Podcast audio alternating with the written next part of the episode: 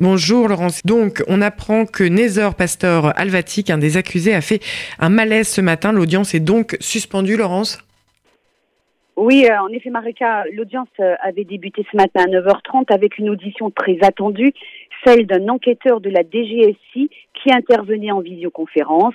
Il était en train d'expliquer vidéo de propagande à l'appui que le mouvement islamiste Al-Qaïda péninsule arabique avait revendiqué l'attentat de Charlie Hebdo. Lorsqu'aux alentours de 11 heures, l'un des accusés présents dans le box fait un malaise, il vomit, selon son avocate. Le président suspend l'audience quelques minutes.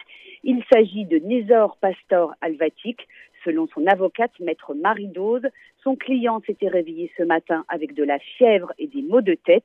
Alors vous imaginez l'ambiance dans la salle, hein, entre les avocats des partis civils, ceux de la défense et les dizaines de journalistes présents. Tout le monde s'interroge, est-ce le Covid-19 que va-t-il se passer si Pastor, si Pastor est positif?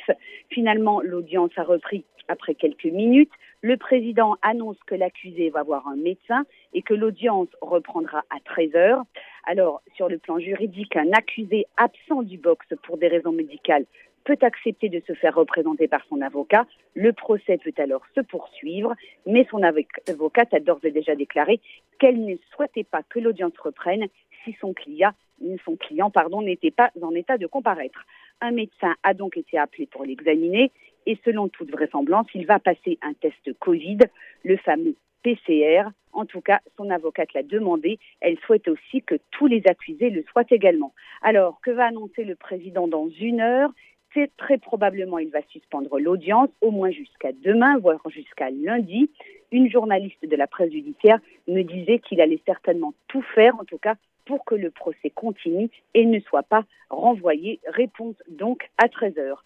Au tribunal judiciaire de Paris, Laurence Goldman pour RCJ.